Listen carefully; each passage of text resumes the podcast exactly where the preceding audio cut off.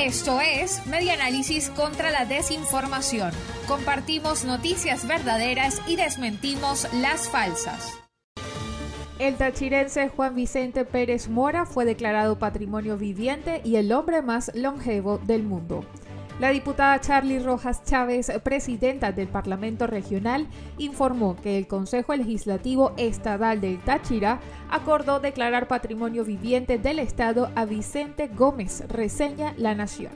Indicó Rojas que como venezolana y mejor aún como tachirense y estando en estos momentos como presidenta del Consejo Legislativo del Estado, no podía dejar de enaltecer a un ciudadano, a Juan Vicente Pérez Mora, quien con 212 años de vida, la Fundación Latin American Super Centenarians y el Grupo de Investigación en Gerontología de Los Ángeles certificaron que con 112 años y 239 días contados hasta el pasado 21 de enero, el venezolano Juan Vicente Pérez es el hombre más longevo del mundo.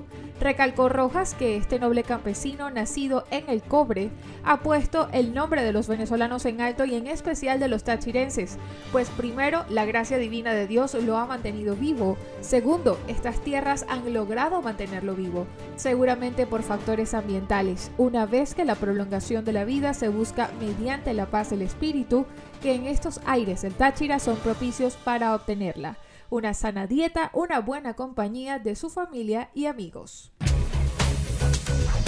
Esto fue Media Análisis contra la Desinformación.